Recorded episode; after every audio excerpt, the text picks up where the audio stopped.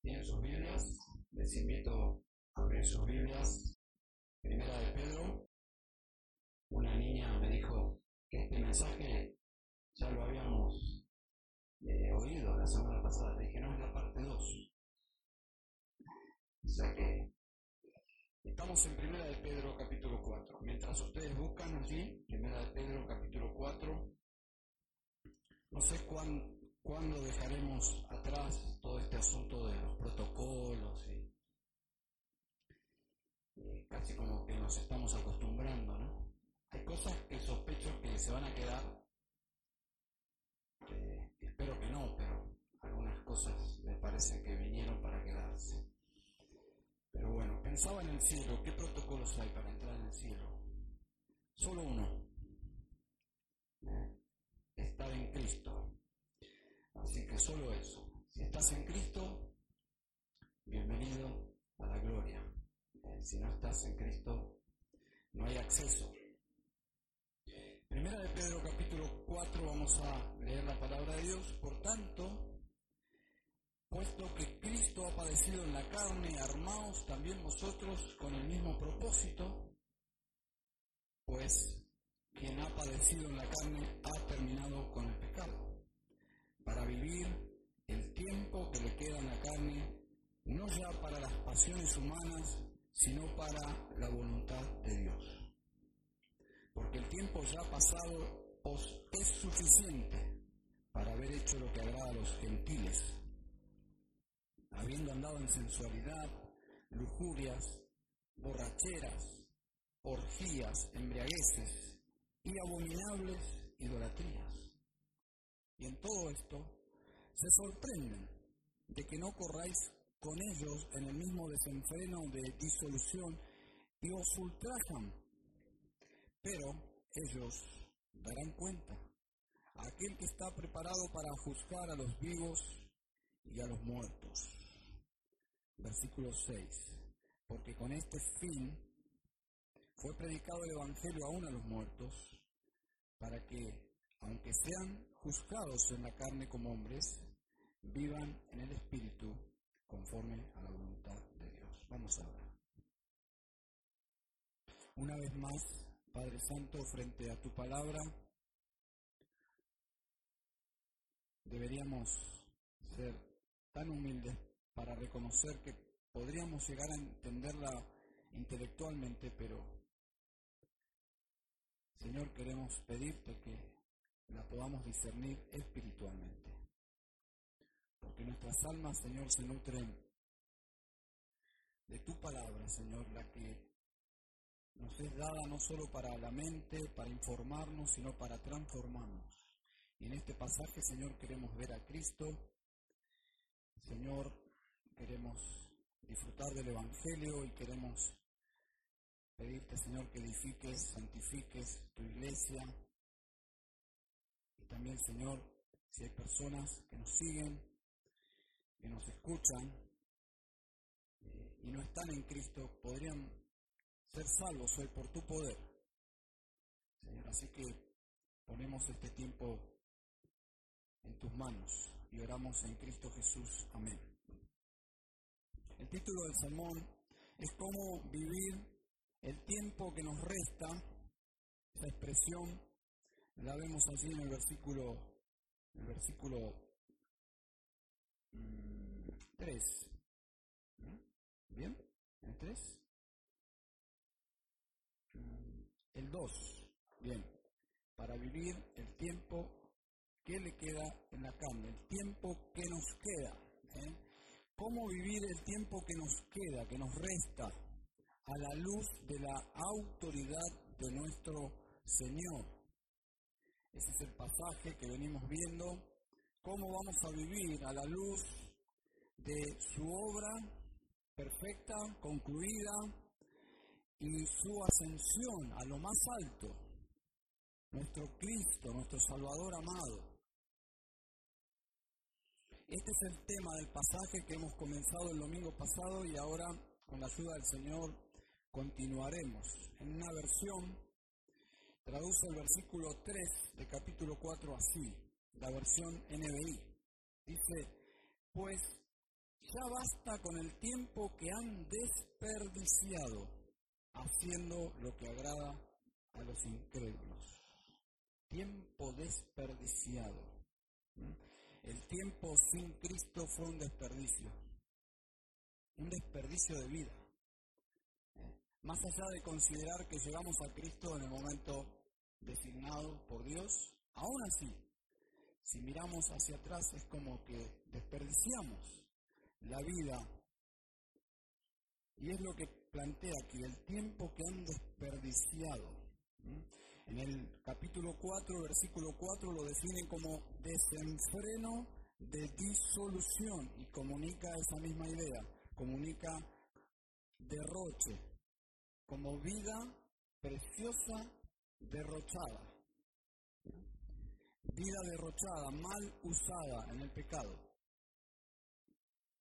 Quizás en la mayoría de nosotros, no en estos pecados escandalosos que hemos leído aquí, pero pecado en fin.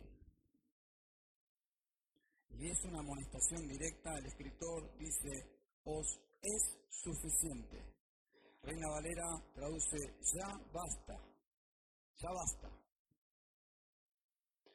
Lo había dicho de otra forma en el capítulo 1, versículo 14, cuando dijo, como hijos obedientes, no os conforméis a los deseos que antes teníais en vuestra ignorancia. La preocupación pastoral de Pedro era justamente que estos hermanos del primer siglo, frente a la presión, al temor de, la hostilidad de la sociedad, ellos puedan regresar a su vieja vida, a conformarse a la antigua vida cuando ellos eran ignorantes, cuando ellos no conocían la verdad. Bueno, Pablo exhorta con la misma preocupación en Efesios, la misma preocupación pastoral cuando dijo, ya no andéis así como andan también los gentiles en la vanidad de su mente. ¿Eh? No dejaba de ser una tentación, bajo presión, el acomodarse al mundo, ¿eh? a fin de no sufrir. Es una tentación. Simplemente no nos gusta sufrir. A nadie le gusta sufrir. El asunto aquí es que ellos podían evitar el sufrimiento pagando un precio demasiado, alto, eh, negando su fe. Notaron la expresión, dice allí, haber hecho lo que agrada a los gentiles. Y este es el asunto aquí. Lo que importa ahora que somos cristianos es lo que agrada a Dios. Esa es una palabra importante, lo que agrada. ¿Cómo viviremos? ¿A quién agradaremos? ¿Para quién viviremos? Bueno, ya no, ya basta, como traduce Reina Valera, os es suficiente vivir haciendo lo que agrada a los gentiles. Versículo 4 dice, y en todo esto se sorprenden de que no corráis con ellos en el mismo desenfreno de disolución y os ultrajan. Simplemente ellos podían evitar el sufrimiento disociándose de Cristo. Y ustedes saben que Pedro pasó por una experiencia así cuando estaba allí en el patio, ¿se acuerdan? Eh, con los enemigos del Señor. El Señor estaba siendo interrogado, juzgado, y cuando lo señalan a Pedro como un discípulo, él lo niega para evitar justamente el sufrimiento. Niega al Señor. Así que él ya pasó por aquí. Él sabe lo que significa evitar el sufrimiento negando al Señor, disociándose de Cristo, de la iglesia, y volver a los pecados de la vieja vida. La forma de volver a ser aceptados por sus pares es volver a los mismos pecados que hacían antes, volver a correr con ellos. Es una maratón de la muerte. Yo recuerdo tan nítidamente, Y fue hace muchos años, pero lo tengo tan claro en mi mente cuando me convertí a Cristo y, mi meta era ir hablando con mis amigos y contándoles que ahora yo era un cristiano. Y recuerdo cómo ellos me persuadían, pensando que me estaban haciendo un bien, me persuadían de que dejara a Cristo, de que dejara la fe, que, que volviera con ellos a vivir como ellos estaban viviendo. Pero yo pensaba, es imposible. Es imposible porque para mí el vivir es Cristo. Y dejar a Cristo era dejar de vivir. Simplemente para un cristiano no es posible. Podemos volver atrás, sí, podemos volver atrás. Podemos volver a pecar, sí, podemos volver a pecar. Lo que no podemos hacer es disfrutar del pecado. Ya no. Es imposible. Podemos intentarlo, sí, pero Será una empresa sumamente frustrante para el alma que se ha acostumbrado ahora a disfrutar de Cristo, que encuentra eh, en Cristo satisfacción. Bueno, en este contexto social, histórico de nuestra epístola, la inmoralidad estaba unida a la religión. La religión popular de esos días eh, justamente estaba enlazada inclusive con, con los gremios, con, con los, las labores. Entonces todo aspecto social estaba unido a la inmoralidad. Era todo un cóctel de pecado. Así era la vida en esos días. Fiestas populares, eventos familiares, todo estaba contaminado con estas cosas que leemos aquí. Si alguien era, no sé, un tejedor, bueno, el gremio de los tejedores adoraba a un ídolo y ese ídolo demandaba de sus seguidores para poder bendecir sus actividades laborales ciertas prácticas y aquí justamente desarrolla de qué se trataba esa religión popular. Sensualidad, lujurias, borracheras, orgías, embriagueces. Así que para ser bendecido, para ser parte del gremio y para pedir la bendición de los dioses sobre justamente el trabajo, debían participar de esas actividades sociales, pero esas actividades básicamente eran la práctica de estos pecados que leemos aquí. En Tito, justamente, dice en capítulo 3, versículo 3, porque nosotros también en, otro tiempo éramos necios, desobedientes, extraviados, esclavos de deleites y placeres diversos, viviendo en malicia y envidia, aborrecibles y odiándonos unos a otros. Pero el, verbo que usa es éramos. Ya no, ya no. Y estos hermanos a los cuales escribe Pedro habían sido parte de eso. Ellos eran parte de esa corriente. Ellos eran arrastrados por esta clase de vida. La pregunta es ahora, donde se enfoca Pedro, es, ¿y ahora más? ¿Y ahora más? Que es justamente la pregunta que uno se hace cuando llega a Cristo. Creo que todos nosotros que hemos llegado a Cristo dijimos, bueno, ahora tenemos vida nueva. Estamos estrenando vida nueva y ahora miramos hacia el pasado y un montón de cosas por resolver, relaciones, eh, situaciones, aclaraciones. ¿Qué hacemos de ahora en más? ¿Cómo sigue la vida? ¿Cómo actuar ahora cuando vuelva a mis pares ante la presión de grupo?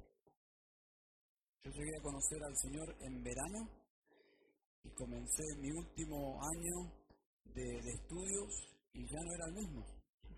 Habían visto a alguien en diciembre y ahora en marzo ya era otra persona, era un cristiano. Y, les digo la, verdad, iba con, con, temor, era un nuevo convertido y, y había resuelto en mi corazón testificarles a todos y el Señor me ayudó, pero el temor en nuestra humanidad, la presión de grupo, el temor al hombre o el temor a Dios. ¿A quién agradaré? ¿Agradaré, agradaré a Dios o intentaré quedar bien con mis amigos? Todos luchamos con eso, ¿sí o no? La respuesta es tan directa, versículo 3, porque el tiempo ya pasado os es suficiente para haber hecho lo que agrada a los gentiles. Básicamente la vida cristiana es, voy a vivir para agradar a Dios. No voy a caerles simpático a la gente desagradando a Dios. Voy a agradar a Dios y si en algún momento puede ser que no sea tan agradable a los hombres, he decidido agradar a Dios. Las palabras de esta lista que vemos aquí tienen una connotación sexual conectada con el alcohol. Se dan cuenta que el mundo no ha cambiado nada, ¿no? Todas estas, toda esta lista de pecados, sensualidad, lujuria, todo está conectado con un contexto de fiesta donde las personas ingresan sobrios, sobrios y por medio del alcohol terminan enredándose en actividades que al día siguiente probablemente ni recuerden. De eso se trataba la adrenalina de estas fiestas. Yo no veo ninguna diferencia con la clase de vida actual. Y hay un submundo que a veces nosotros los cristianos ni ni entendemos, porque no participamos, obviamente. Pero existe. Yo recuerdo una oportunidad, junté un grupo de, la iglesia y, fuimos a testificar de 4 a 5 de la mañana. Salimos a testificar y las cosas que veíamos.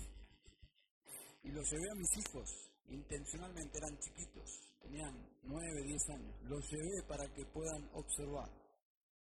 Uno pensará, bueno, algo descabellado, pero yo quería que ellos vean cómo viven los pecadores, tratando de, de llenar sus almas con algo. Y era muy triste, muy triste. No ha cambiado nada. Oí una entrevista radial de una doctora, una doctora que atiende a los jóvenes que llegan a la guardia de un hospital y ella testimoniaba que la mayoría de los jóvenes llegan alcoholizados y drogados. Y era lo que ella veía, observaba como algo normal. Los jóvenes entienden que eso es disfrutar de la vida. Eh, ellos contaba, contaba esta, esta médica que toman varias clases de pastillas para diferentes propósitos. Estoy diciéndoles textualmente cómo ella estaba respondiendo a la entrevista radial. Dice, para ser sensuales toman pastillas, para ser extrovertidos toman pastillas, para poder soportar la noche toman pastillas, para poder tener alegría toman pastillas, para potenciar la relación sexual toman pastillas, luego cocaína, luego alcohol, al terminar la jornada toman antidepresivos, etc. El locutor, extrañado de este mundo, pregunta, ¿qué le llama más la atención de estos jóvenes? Y ella respondió, que sigan vivos, que sigan vivos. Realmente no ha cambiado nada el mundo. Hay gente que entiende que en estos pecados hay placer. Hedonismo. En esos días todo esto estaba unido a la religión popular. Observen cómo termina etiquetando todo esto como abominables idolatrías. Porque detrás de todo esto había una excusa religiosa. Había que clamar por la prosperidad de ese gremio a ciertos ídolos. Versículo 5. Pero ellos darán cuenta a aquel que está preparado para juzgar a los vivos y a los muertos. Ellos darán cuenta. Porque estas personas no solo practican esto, sino que querían que los que se habían convertido a Cristo regresen y los ultrajan, dice. Pero dice Pedro, ellos darán cuenta. Y aquí tenemos una mención del juicio de Dios, el juicio escatológico de Dios, es un evento futuro, conocido popularmente como el juicio final. Dice, ellos darán cuenta. Hebreos 9, 27 dice, así como está decretado, se dan cuenta, es un decreto judicial de parte de Dios, dice que los hombres mueran una sola vez y después de esto el juicio. Hay un juicio. Las personas pueden vivir como quieran. Hablaba de esto con alguien. Podemos percibir que podemos hacer lo que queremos con nuestras vidas, pero dice Pedro, ellos darán cuenta. Hay un solo ser que no da cuentas.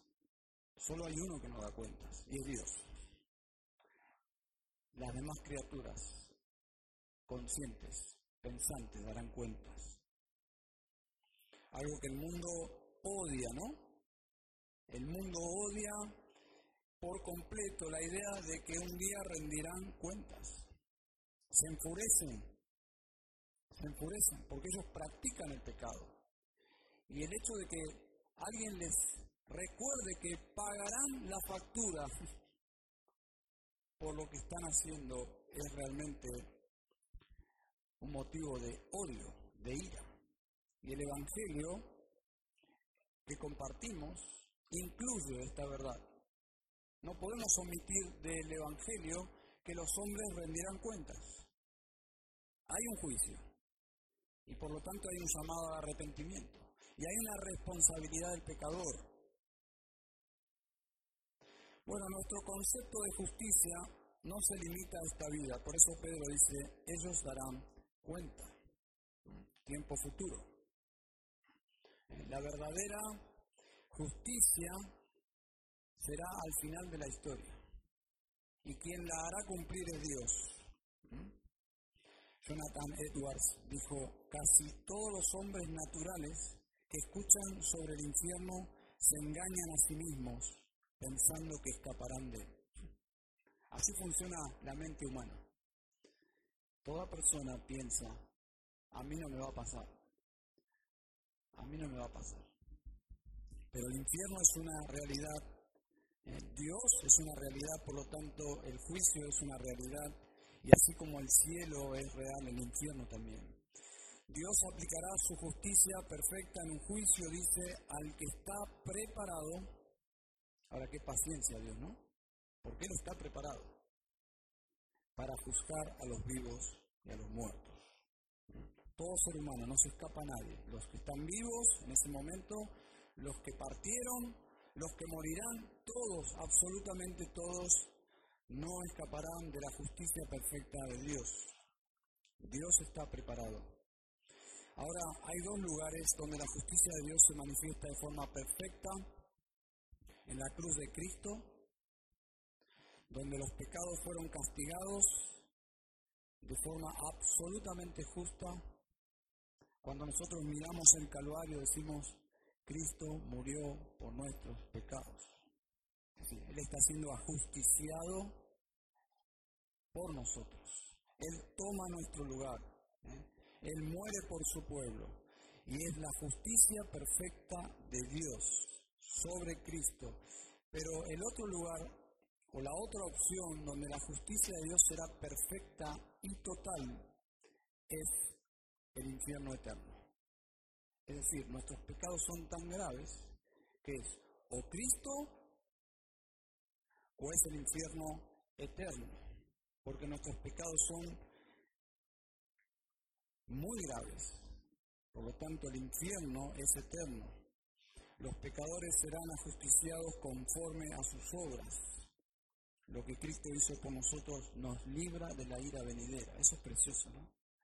Hoy esta mañana estábamos en el culto y al terminar mi esposa me dice, tengo una buena noticia. Claro, me dejó ahí y me dejó y se fue. Me dijo así, tengo una buena noticia para darte. ¿Cómo, cómo te afecta esa frase emocionalmente? Tengo una buena noticia.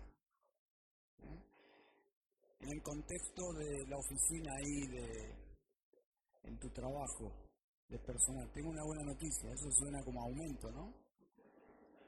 O lo que sea, o, para un matrimonio que están buscando eh, tener hijos y, y, su esposa le manda un mensajito, tengo buenas noticias, entonces ya.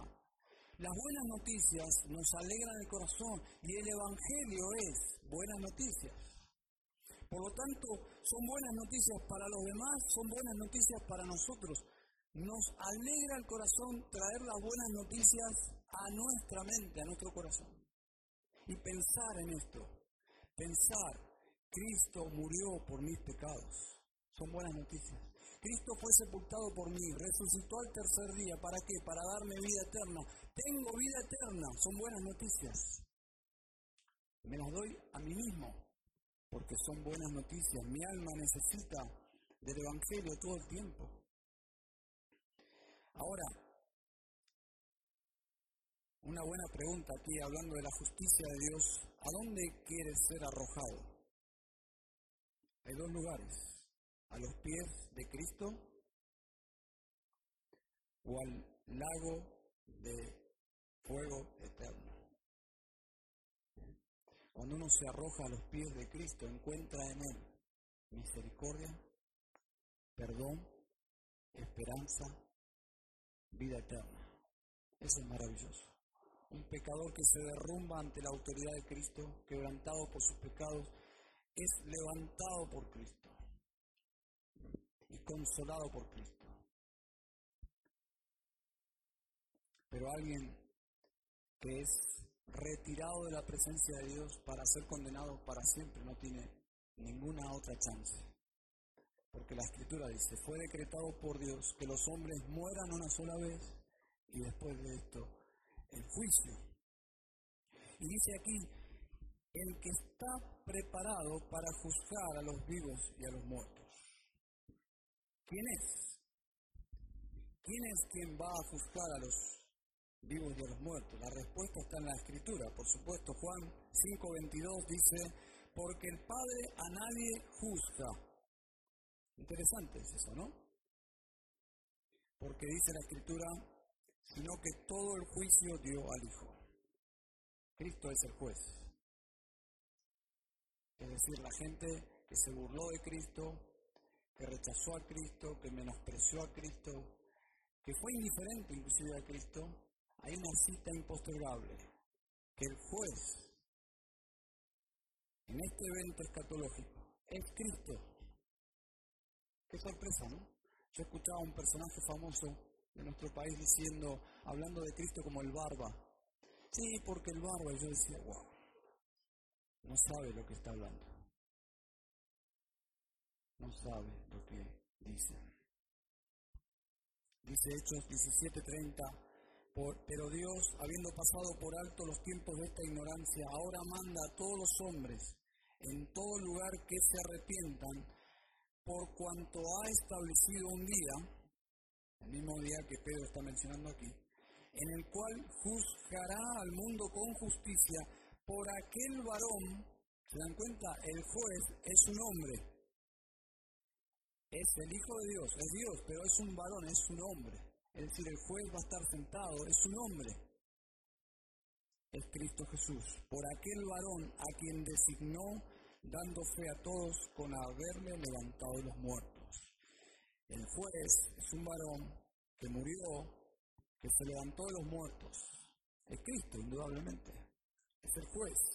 La doctrina del juicio final a los cristianos nos puede ayudar a abandonar toda, todo deseo de venganza personal. No es una doctrina que solo es para hablarle a los perdidos, no, es una doctrina que nos sirve a nosotros, porque está conectada con el Calvario. Y si Cristo murió por los salvos, el infierno es el lugar donde castigará a los no salvos. Por lo tanto, es una doctrina que me lleva a mí a abandonar todo deseo de venganza o amargura inclusive. Porque puedo decirle a Dios, Dios, tú harás justicia. Dios se encargará, yo no soy juez, pero Dios sí. Versículo 6, y entramos aquí en un pasaje complicado tan complicado como el del domingo pasado. No sé cómo habrá sido los grupos pequeños esta semana tratando de entender este pasaje que vimos el domingo, pero aquí tenemos otro pasaje complicado. Versículo 6, porque con este fin fue predicado el Evangelio aún a los muertos, para que aunque sean juzgados en la carne como hombres, vivan en el Espíritu conforme a la voluntad de Dios. Pienso que podemos aplicar las mismas reglas de interpretación. Debemos empezar por lo que es claro y para simplificar este asunto debemos descartar lo que obviamente no significa. Eso te ayuda. Debemos descartar, lo que no significa. Entonces, este pasaje no habla de una segunda oportunidad de salvación como respuesta a una predicación del Evangelio, como dice aquí, a los muertos. Los muertos no escucharán una oferta de salvación porque no existe tal doctrina, tal enseñanza. Parecería que dice eso, pero ya cité Hebreos 9:27, que dice que mueran una sola vez y después de esto el juicio. Por lo tanto, no puede existir algo así como que los muertos tienen la posibilidad de arrepentirse y creer en el Evangelio. No existe. Entonces, descartado este asunto, debemos encontrar una, una una interpretación. Bueno, la postura más convincente, por un tema de tiempo no me voy a meter en, ver todas las posturas, porque no es una clase de, Biblia, es, una, es, un, es un mensaje, pero dice así claramente, fue predicado el Evangelio aún a los muertos. En el pasaje que hemos considerado antes dice que Cristo fue a los espíritus encarcelados y predicó, pero la palabra allí es otra palabra de la que vemos aquí. En griego aquí es evangelizar. En el pasaje anterior era proclamar. Pero aquí sí es evangelizar. Dice, fue, tiempo pasado, predicado el Evangelio aún a los muertos. Entonces, voy a simplemente a mencionar lo que es la postura más convincente. Los muertos son aquellos a quienes se les predicó el Evangelio, creyeron, es decir, fueron verdaderos cristianos que enfrentaron la muerte. Simplemente eso. Se les predicó, creyeron y enfrentaron la muerte. Ahora, ¿cómo murieron? El cómo lo explica el mismo contexto, dice, para que sean juzgados en la carne según los hombres. Encontraron la muerte porque fueron hallados culpables según los tribunales humanos, fueron juzgados según los hombres. Es decir, enfrentaron un juicio, por eso el contraste del versículo anterior. Va a existir un día donde va a existir justicia perfecta por un juez perfecto. Todos vivos y muertos estarán en ese juicio. Pero estos hermanos enfrentaron un juicio no justo, totalmente injusto y fueron hallados culpables y murieron. Se les predicó el Evangelio, se convirtieron y en un sentido derrocharon sus vidas porque murieron por ser fieles a Cristo. Simplemente tendrían que haber negado su fe y, y listo. A fines del primer siglo y principios del segundo siglo, un supuesto discípulo de Juan, aunque no se sabe a ciencia cierta si era verdaderamente un discípulo del apóstol Juan, pero Policarpo también enfrentó este dilema, simplemente tenía que negarse, él ya era un anciano, negar su fe y así evitar el, juicio, el, dictamen. Y, lo, era tan amable y tan querible que, que sus verdugos le dijeron, simplemente tienes que negar a Cristo y, afirmar la deidad del César. Y él dijo, después de 86 años de servir a, Cristo, y Él nunca me ha hecho mal, simplemente me ha bendecido. Yo he de negarle, no puedo hacer eso. Es un tema de no, no, no tiene que ver con nuestra conveniencia, no es una fórmula, es una relación. y estas personas no derrocharon sus vidas, fueron juzgados según los hombres, fueron declarados culpables, sentenciados a muerte, pero, dice Pedro, vivan en el Espíritu conforme a la voluntad de Dios. Es decir, están con Dios, están salvos, a pesar de ser culpables ante los hombres, sin embargo están a salvos con Dios. En la misma expresión de capítulo 3, versículo 18, pero vivificado en el Espíritu. Bien, Cristo fue muerto en la carne, estos hermanos fueron juzgados, muertos, pero haciendo la voluntad de Dios.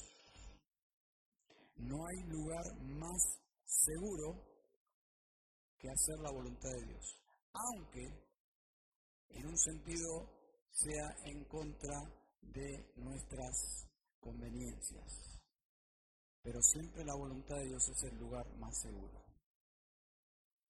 Cuando llegas a un, lugar en el camino como una encrucijada donde hacer la voluntad de Dios tiene un precio muy, muy costoso, tienes que pensar que no hacer la voluntad de Dios es más costoso. Es más costoso. Es el mismo mensaje que viene ya Pedro escribiendo desde el capítulo 1. Los creyentes no le deben temer a los hombres ni a la muerte. Deben temer, sí, pero temer a no hacer la voluntad de Dios. Hay un énfasis tremendo en esta epístola acerca de comprometernos con hacer la voluntad de Dios. Hacer la voluntad de Dios es donde Pedro quiere llegar. Por lo tanto, esto responde a nuestra pregunta. ¿Cómo viviremos a la luz de la autoridad de nuestro Señor Jesucristo? ¿Cómo viviremos a la luz no solo de la historia, sino de la doctrina de la cruz? De lo que Cristo hizo por nosotros, lo que Él compró a favor de su pueblo. Versículo 2. Dice, para vivir el tiempo que le queda en la carne, no ya para las pasiones humanas, sino para la voluntad de Dios. Esto responde a nuestra pregunta. ¿Y ahora qué hago con mi vida? La voluntad de Dios. No hay otra forma de vivir para un cristiano. Quizá la mejor manera de reflexión para orar juntos es el himno. He decidido seguir a Cristo. La vida vieja ya he dejado. No vuelvo atrás, no vuelvo atrás. Si otros vuelven, yo sigo a Cristo. No vuelvo atrás, no vuelvo atrás. El Rey de Gloria me ha transformado. No vuelvo atrás, no vuelvo atrás. La cruz delante, el mundo atrás. No vuelvo atrás, no vuelvo atrás. Ese es el sentido de este pasaje. Si he decidido seguir a Cristo, no hay vuelta atrás. No hay vuelta atrás. Aunque tus amigos clamen para que regreses, no hay vuelta atrás. ¿eh? Seguimos a Cristo, hacemos su voluntad. Vamos a orar. Querido Padre, ¿cómo viviremos a la luz de lo que tu Hijo hizo por nosotros? Podemos fallar como Pedro, Señor, pero tu palabra es tan clara. Basta ya. Basta ya. No hay forma, Señor, de que volvamos atrás, porque no hay nada atrás, Señor. Nada bueno para tu pueblo. Señor, ayúdanos a ser fieles. Señor, ayúdanos a ser productivos en tu obra. Úsanos, Señor, por favor, para que personas lleguen al reino de Dios. Úsanos para edificar tu iglesia. Úsanos para llorar con los que lloran. Señor, como el mismo Pedro, fuimos llamados para ser de bendición. Ayúdanos a bendecir. ¿Y cómo vamos a ver, Señor? Ayúdanos y úsanos según nuestros dones. Señor, queremos realmente ser de bendición en tu obra, tu reino. Señor, úsanos, úsanos en esta etapa de la historia de la redención, donde hemos nacido y donde estamos transitando, Señor. Señor, por favor, usa a cada uno de nuestros hermanos, haciendo tu voluntad, Señor. Padre, si alguien no te conoce, ten misericordia, Señor. Y atráelos a Cristo para salvación de sus almas. Padre, gracias por tu palabra, Señor, y oramos agradecidos en Cristo Jesús. Amén.